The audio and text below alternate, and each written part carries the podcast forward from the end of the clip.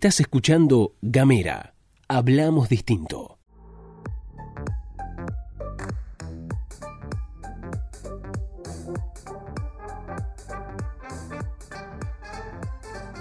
Sean todos bienvenidos a un nuevo episodio de De Jardines Ajenos. Habíamos estado un poco alejados de estos formatos por COVID-19. Nos dificultaba los encuentros entre nuestros invitados Así que eh, habíamos estado implementando de todas maneras el, el, formato grabado, que hicimos una serie de episodios que se llamaron Black Label Edition para Gamera Producciones y también para eh, Mamba Negra. Pueden encontrarlos también en Spotify o en gamera.com.ar. Ingresan ahí, ponen de Jardines Ajeno Black Label Edition y ahí van a poder encontrar estos episodios grabados. Como las restricciones se han abierto un poquito acá en Tierra del Fuego, vamos a comenzar con esto, pero en el día de hoy teníamos también aprovechando un poco las posibilidades que nos brinda la tecnología, vamos a estar haciendo este episodio de hoy que se llama Distopías Políticas. Vamos a estar hablando un poquito acerca del concepto de distopía política en literatura y para el día de hoy tenemos invitado a Gonzalo Seni, el Colo Van der Buffon, gran amigo mío personal, fanático empedernido de la lectura, también un profesor de historia, de oriundo de la zona de Lobos, que es de donde está grabando, así que si hay una especie de mm, diferencia entre los audios es porque estamos grabando a distancia este episodio puntual. Así que nada, le doy la bienvenida y el agradecimiento pertinente al Colo. Colo, ¿cómo andás? Hola Fede, ¿cómo estás? Un gustazo, un placer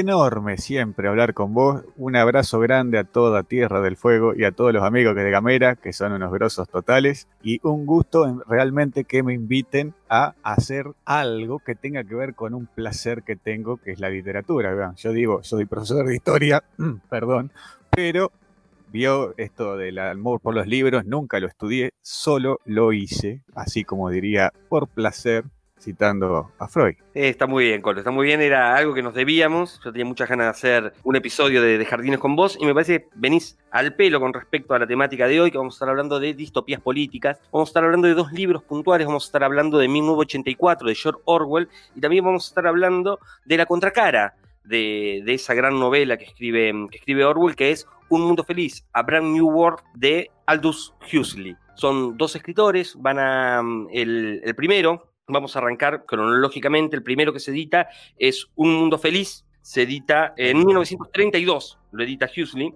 En este, en este caso, Huxley va a hacer una crítica, una mirada mm, de alguna manera cínica o se va a permitir descreer de aquello que estaba como muy en boga en aquel entonces, que era el liberalismo, el capitalismo, ¿no? Él va a ver en la cara de este progreso de primera mitad del siglo XX la posibilidad de una pesadilla y lo va a ver reflejado en esta mm, ficción eh, completamente futurista. Ahí vamos a ver un poquito más el, el detalle. Tiempo después, algunos años después, en 1940 y pico, tengo... 49. En el 49, gracias Colo, Orwell edita 1984 y en este caso lo que Orwell va a hacer va a ver la pesadilla, pero no acerca del sistema eh, económico occidental, sino que él va a ver la pesadilla del avance del mm, régimen totalitario stalinista. Y él va a crear para esto esta ficción que es 1984, que es qué pasaría si el, capital, eh, si el comunismo stalinista copar el mundo. ¿Más o menos así, Colo? Justamente Orwell, lo que muchos eh, contemporáneos dijeron cuando se, cuando se editó el libro, es que justamente era una crítica feroz a lo que era el estalinismo en la Unión Soviética y los peligros que obviamente acarreaba eso si se expandía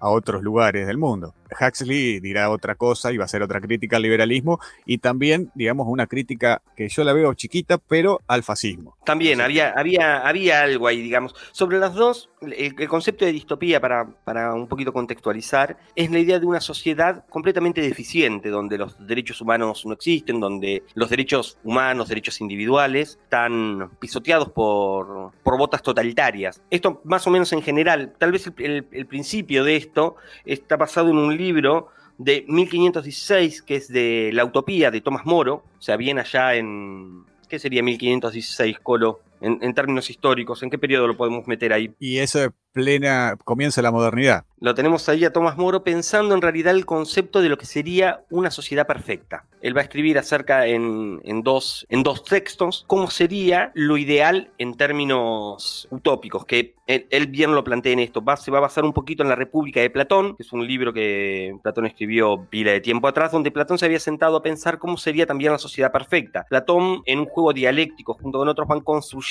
lo que debería ser una sociedad racionalmente perfecta, más o menos, ¿no? más allá un poco de las críticas. Moro va a ir a, buscar un poquito en esto para crear su propia ficción y sumarle otros componentes. En este caso, en 1500, ¿eh? estamos hablando, Tomás Moro va a hablar acerca del voto, de la necesidad de, de, esto previo, digamos, a, lo que fueron las, revoluciones francesas y, demás, ¿no? 1516, él ya hablaba de la necesidad de que la gente eligiera libremente sus gobernantes y esta noción del bien común va a estar establecido en esta primera ficción de 1516. Tiempo después van a llegar las distopías, eh, ya entrados en el siglo XX con estos dos escritores y por supuesto también hay algunos antecedentes previos, podemos pensar en los viajes de Gulliver que se terminan transformado más, más en parodia de Swift, que, que de alguna manera se mete un poquito en esto, y previamente a um, Un Mundo Feliz y a 1984 aparece un escritor ruso bastante desconocido que se llama Siamatin. Él escribe un libro que se llama Nosotros, que tal vez es la primera ficción de características distópicas. O sea, agarra el concepto de Tomás Moro y lo invierte. Una sociedad completamente desigual. Eh, sí, no, ni hablar. El ruso este, inclusive Orwell lo cita y hace una reseña del libro diciendo que él obviamente escribe su versión de lo que decía el ruso, porque el ruso lo sufrió en carne propia. Esta idea era parte de los intelectuales de la Unión Soviética que eligieron entre el realismo soviético violento, así a rajatabla, de Mayakovsky, y después la otra línea que era la experimentación del lenguaje. Y él fue perseguido muchas veces por eso y demás.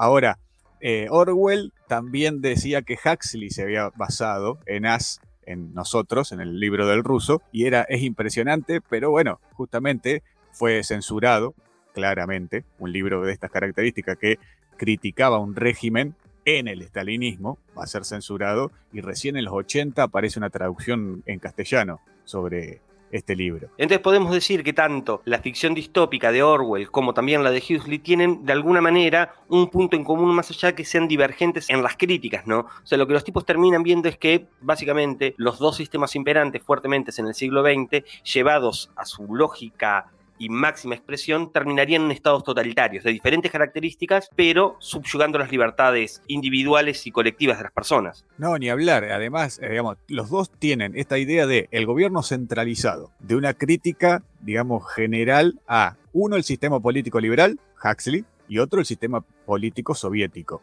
pero los dos terminan, como decís vos, es una extremación de los sistemas políticos que son total y absolutamente totalitario. Obviamente con características diversas y con la forma de armar del Estado de cada uno totalmente distinta. Uno eh, basado en el Estado soviético, que es el libro de Orwell, y el otro basado en el sistema democrático, entre muchísimas comillas. No, por supuesto. Y además también hay una cosita ahí, me parece, que, que, los hace interesantes a, ambos, que es la posibilidad que brinda la ciencia ficción. la ciencia ficción siempre, siempre extrapola, digamos, una problemática de características eh, actuales llevadas a una máxima expresión, digamos, lo, que termina siendo es la potencialidad de esa idea transformada en pesadilla, pensada en un futuro, pero para hablar de una problemática que es completamente actual. En aquel entonces, digamos uno estaba viendo un poco la cola de este demonio que, podía llegar a ser el, liberalismo extremo y lo termina planteando en una ficción que es súper interesante que me gustaría contarla así como muy brevemente.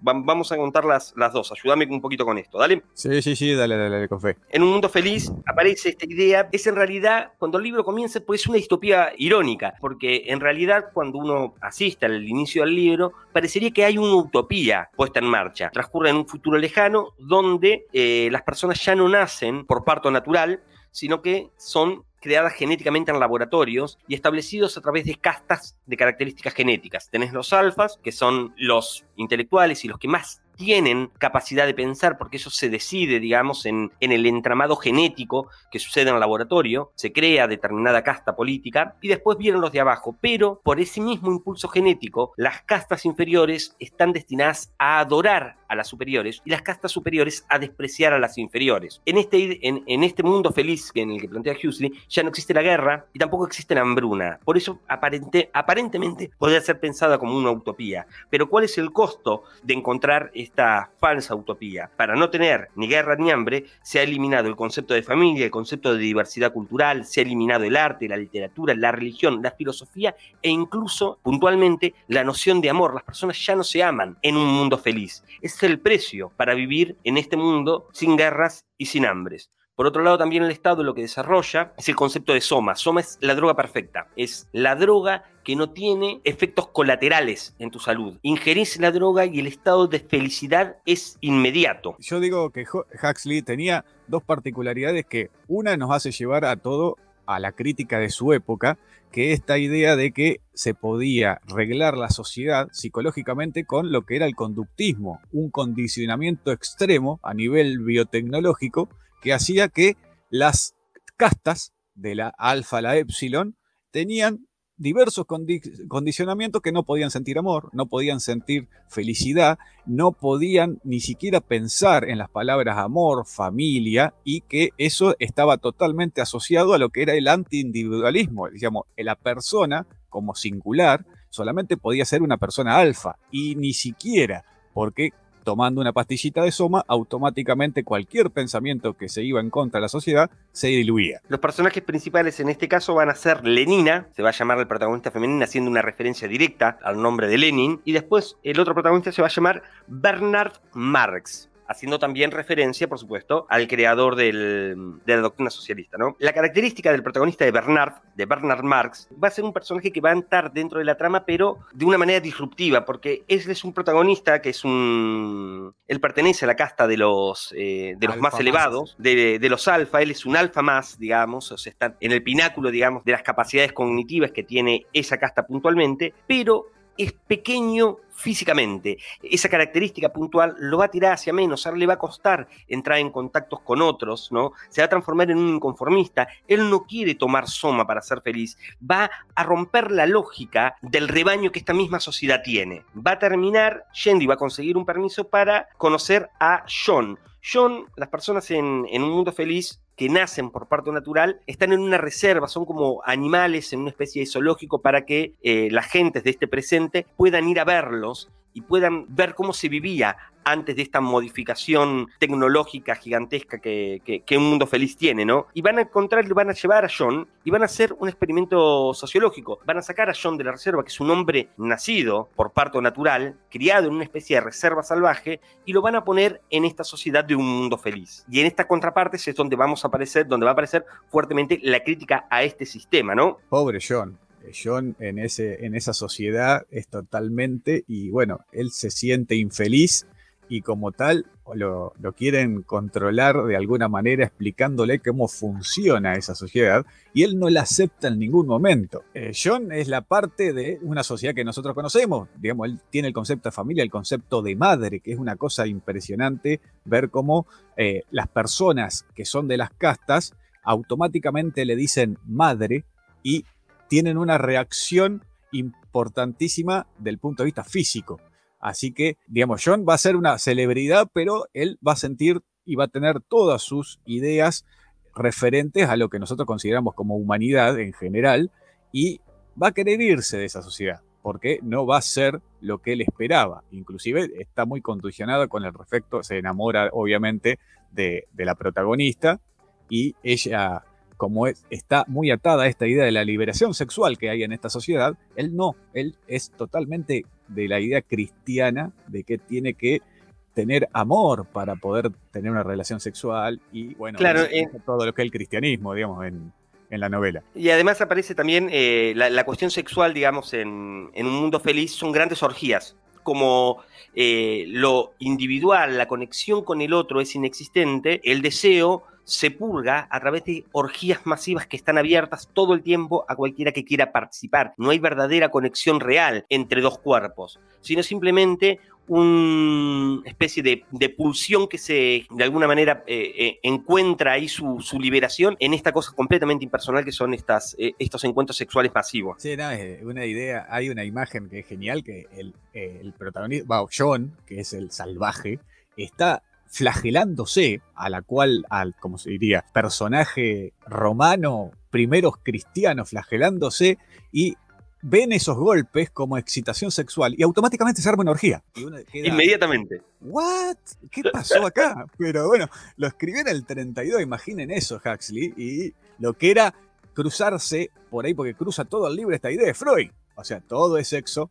Entonces, está bien, la sociedad es liberal, de ese punto de vista, pero totalmente individual porque tiene que ser el grupo el que disfrute el sexo. Como contrapartida de esto, tenemos a 1984, la otra ficción de Orwell. La diferencia un poco entre ambos es que 1984 es muchísimo más popular, es un concepto eh, más fácil de explicar porque es simplemente un régimen totalitario. Son grandes bloques políticos que están en pugna, pero básicamente eh, la cuestión geopolítica es manejado únicamente como propaganda. El individuo forma parte de un Estado totalitario que maneja y te vigila sobre todo esto, te vigila todo el tiempo. Las cámaras te siguen a todos lados, en tus habitaciones, en el baño. No existe el concepto de privacidad y la idea de que uno se revele frente al Estado implica la desaparición de esta persona. Esto eh, en el 49 lo escribe, mm, lo escribe Orwell y ya había algunos antecedentes, digamos, de, de dictaduras a lo largo del mundo que habían establecido, por supuesto, los gulags, las desapariciones, la tortura. Él se va a hacer eco de esto y lo va a plantear en términos más globales. O sea, lo que va a agarrar es una dictadura tal cual nosotros la conocemos, y la va a hacer global. ¿Cómo sería un Estado completamente totalitario de características, además casi metafísicas, porque no solamente tiene que ver con tus libertades individuales, sino que se modifica el habla. Hay palabras que se destierran en, la, creación de, un nuevo idioma que se llama neolengua. La palabra de libertad ya no existe, entonces vos no podés anhelar aquello que no sabés nombrar. Se modifica la realidad, se modifica el tiempo. Agarran todo el pasado y la historia se reescribe para hacer de la idea de que el gran hermano, que sería el dirigente político de ese momento, que tiene como similitudes muy fuertes con Stalin, existiera desde siempre. O sea, lo, llevan a este dirigente político a un estado de omnipresencia, casi como si fuera una deidad. Estuvo desde siempre, estará desde siempre, se reescriben las obras, por ejemplo, hay en 1984 hay un momento interesante donde las obras de Shakespeare hablan acerca del gran hermano. Se reescribe Shakespeare para que Shakespeare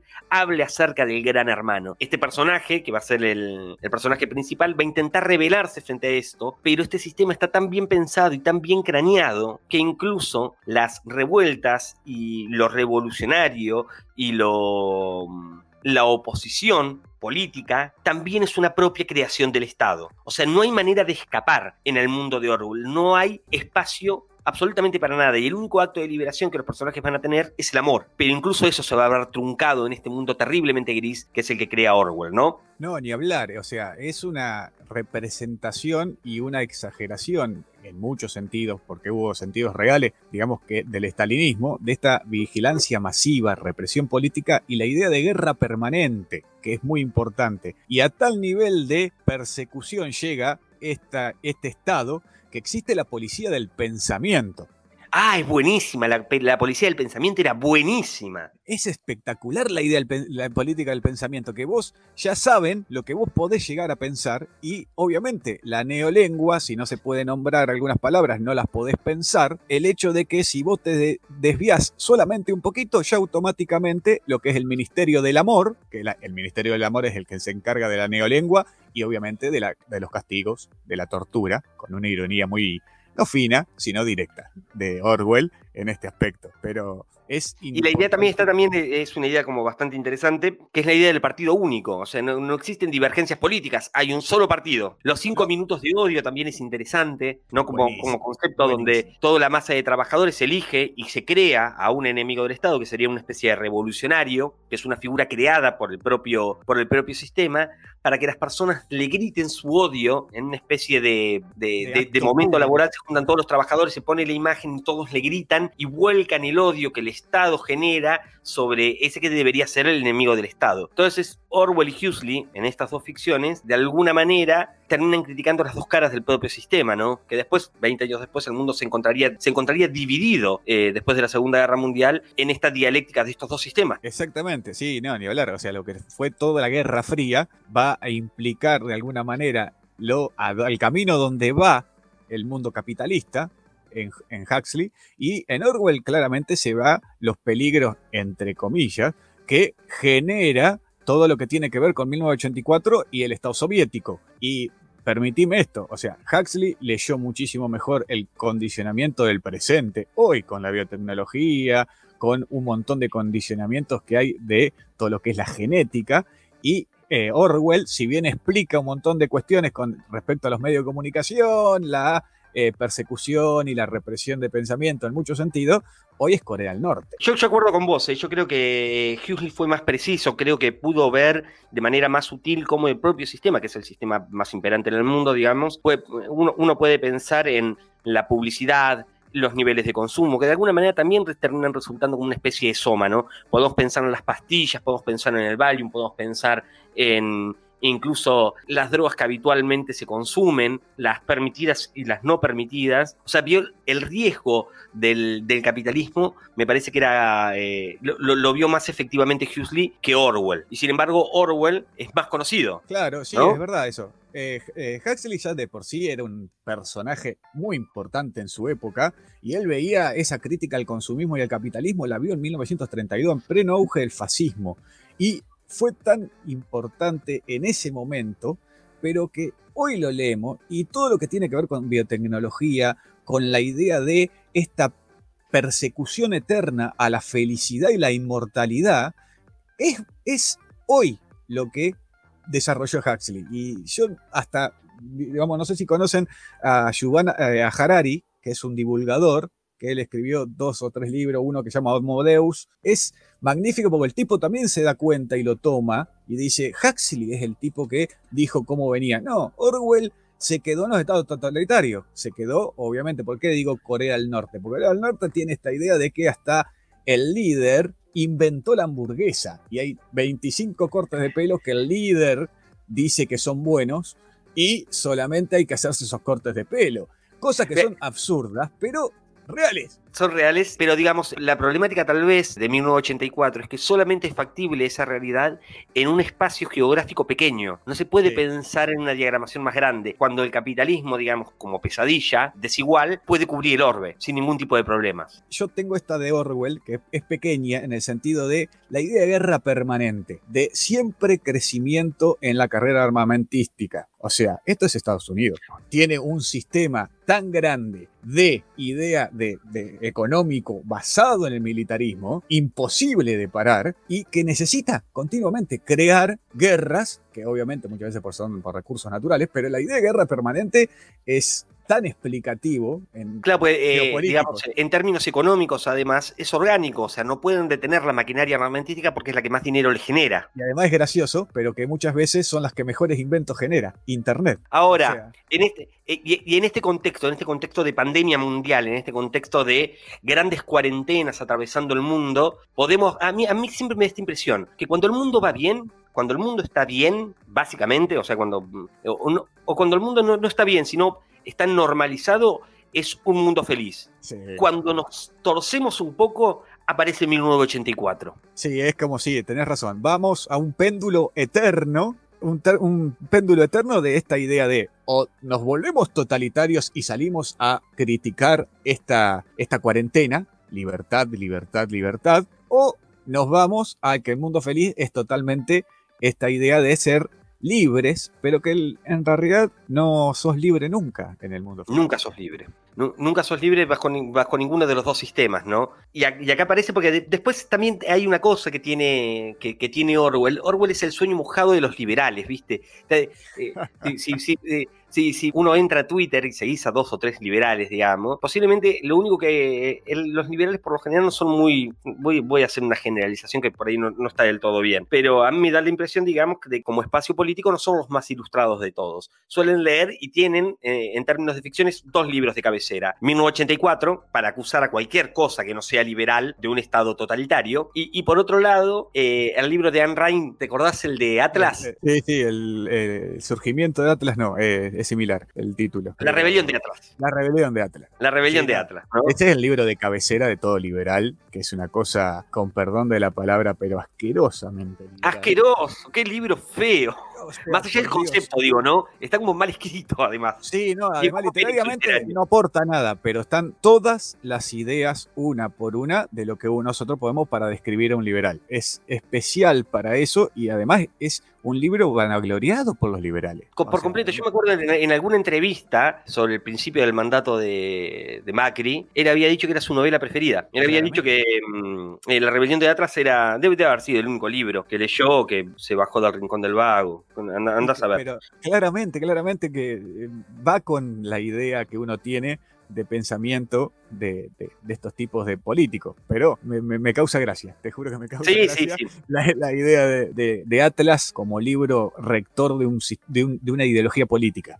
por completo, por completo. Y ahora, y, ahora en, estos tiempos de pandemia, en estos tiempos donde el Estado necesariamente tiene que hacerse presente, porque si un mercado liberado nos hubiera legado, digamos, miles y miles y miles de muertos, como tenemos los ejemplos en Brasil, como incluso en Estados Unidos, o en algunos eh, lugares de Europa, donde son fuertemente liberales y, les ha costado, digamos, porque tenían estados pequeños, básicamente, cuando el Estado ha tenido que salir a poner eh, un poco la espalda para suplir estas, estas deficiencias, aparece inmediatamente, digamos, el reclamo de determinados sectores de la sociedad donde nombran a 1984. Sí, que claramente 1984 va a ser el, es el el manual para tomar ideas de represión política, vigilancia, de que no nos dejan, no nos dejan movernos, el, que se cortan todas las libertades civiles. Y es un problema porque si leen bien 1984, la crítica al Estado totalitario, no podés tener ningún tipo de Estado si no tenés algún tipo de ley que de alguna manera limite o deje poder al gobierno para tratar de ordenar algunas cosas. La cuarentena ha sacado lo peor, en algunos sentidos, de la idea de la libertad es esclavitud, dice Orwell. Exactamente. La, paz es guerra, la, guerra es paz. Y la ignorancia es fuerza. O sea, es magnífico. ¿Cómo, funcionan los eslogans? Y, lo que tienen sí, yo creo que, eh, y acá podemos trazar como un punto en común entre 1984 y En un mundo feliz, es la incidencia de mm, la publicidad como control de masas, porque lo tienen ambos. La publicidad como control de masas, esta idea que se cruza con la policía del pensamiento y también con la idea de la versión oficial, que es esta idea de controlar todo lo que es la historia, controlar todo lo que hace mal, sea documentos, sean libros, sean fotos, sacar y no mostrar y ubicar una idea de idea oficial, qué sé yo, yo veo los medios de comunicación y tenemos una, una, un aparato totalmente ordenado para mostrar ciertas cosas y las demás no. No, por supuesto.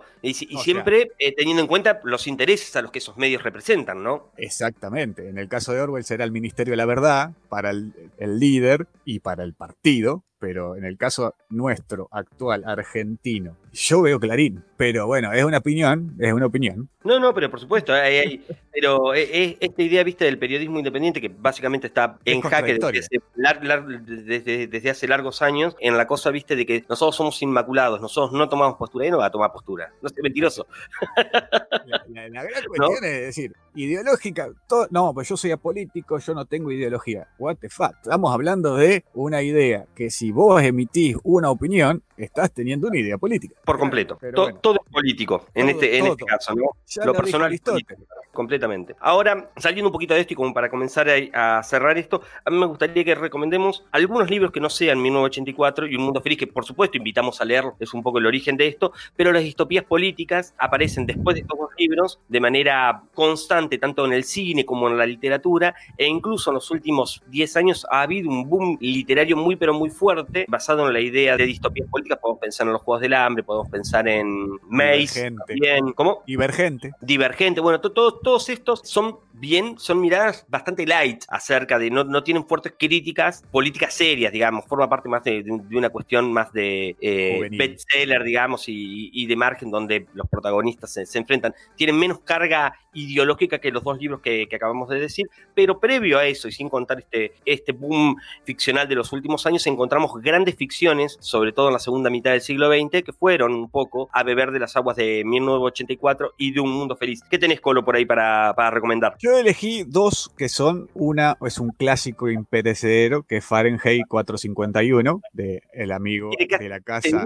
casi el mismo estatus que los otros dos, ¿no? Sí, no, ni hablar, ni hablar, y además es una crítica feroz a los medios de comunicación. El libro es de 1953 de Ray Bradbury, eh, ya imagino que alguna vez han escuchado en palabra de este señor Fede Marcel, este autor, y imagino que también mínimamente conocen de dónde viene este autor y qué género cultiva, o sea, es la ciencia ficción, la ficción especulativa. El libro trata de una, una sociedad en donde la, el gran enemigo es el enemigo escrito, y por eso se reformula la idea de bombero. el bombero está encargado de ser el censurador y de quemar los libros. Por eso la primera línea del libro es que el papel se quema en 451 Fahrenheit, que es 238 grados centígrados, para que nosotros tengamos. Este es un dato que muy Wikipedia. Pero bueno, ese libro. Eh, sí, sí, me Es interesante la, distopía propuesta por Bradbury es una distopía de características culturales. O sea, lo que plantea es político, por supuesto, también porque es una distopía, pero el manejo de la cuestión estaba en la censura cultural, en el acceso a la libre información. Ni hablar, y a decir,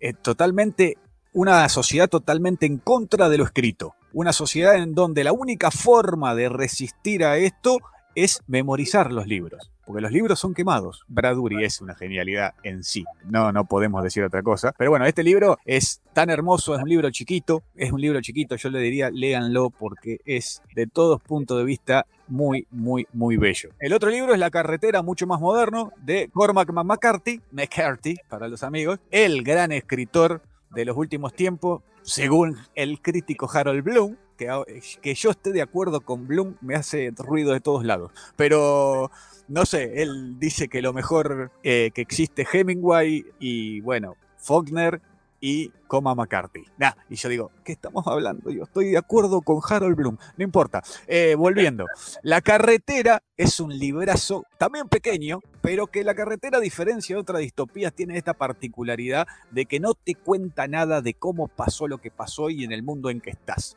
Hubo un cataclismo infernal, la tierra está totalmente quemada, totalmente incinerada, es un desierto la tierra, hay cenizas, enfermedades, los personajes tosen todo el tiempo y ni siquiera los protagonistas no tienen nombre. Son un padre y un hijo que andan justamente caminando, errando por esta carretera apocalíptica totalmente y encontrándose con ciertos personajes que van desde la humanidad, en el sentido de la humanidad, de que de la bondad, del amor, de creer en Dios y estas cosas que muchas veces entendemos como humanidad, hasta el lobo la humanidad se ha convertido en total y absolutamente barbárica.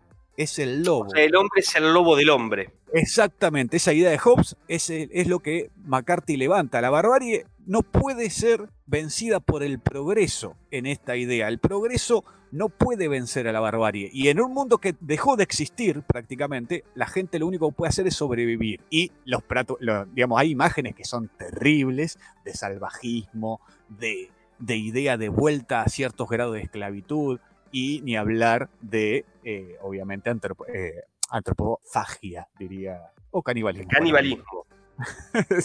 pero bueno, pero bueno, tiene una idea esperanzadora, eh, muy entre comillas, porque si hay algo que McCarthy te trae en su literatura es esa cosa concisa, precisa, tensionada, que muchas veces evoca, pero las evocaciones son para meterte más en el mundo. Porque imagínate, estás en un mundo post-apocalíptico y te muestra algunas ideas de cómo vivían antes y vos decís, ay, qué lindo, sí, son sueños, porque la realidad es terrible. Siempre. O sea, y la película está buena. La película está buena. Bueno, perfecto. Así que tenemos libro y tenemos película en este caso. La carretera de. Recordame el, nombre. McCarthy. Exactamente. Bueno, eh, quiero recordarles a nuestros oyentes que todos los libros que nombramos acá se pueden encontrar en la boutique del libro.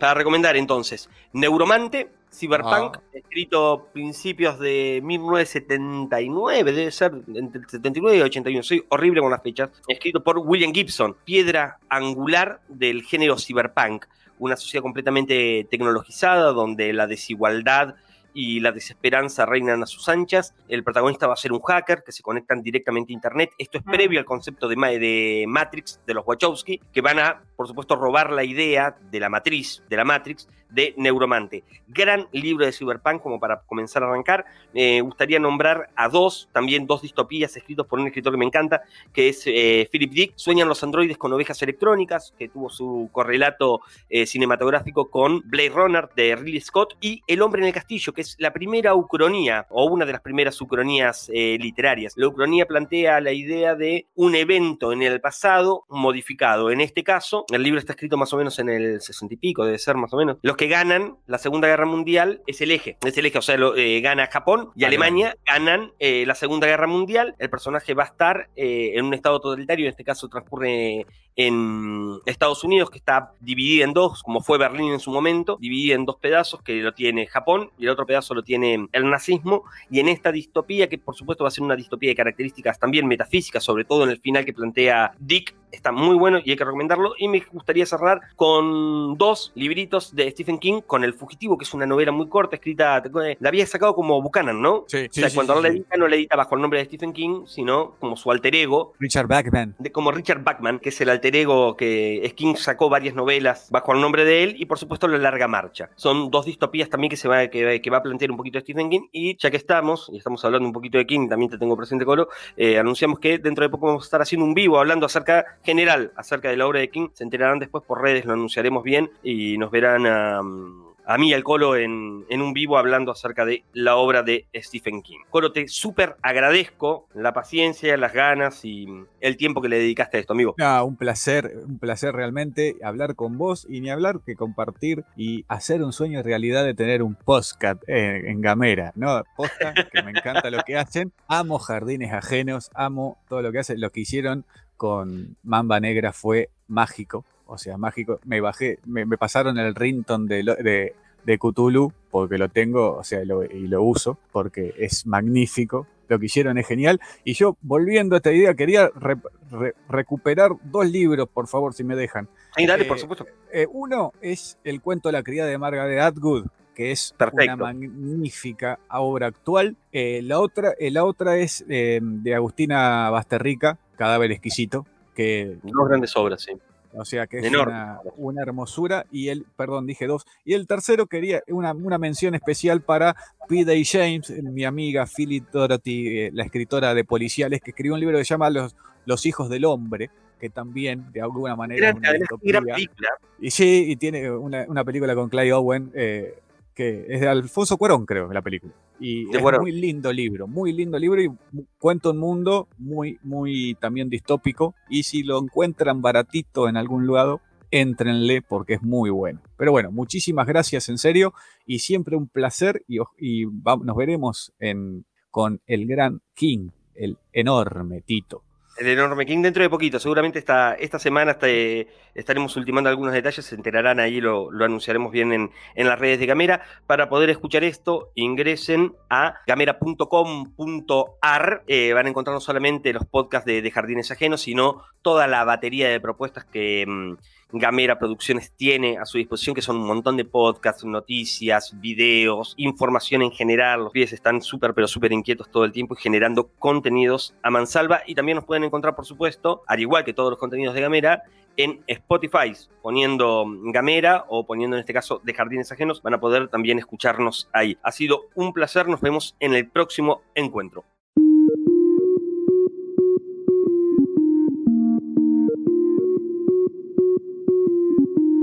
Compartí nuestros contenidos, ayúdanos a crecer. Gamera, hablamos distinto.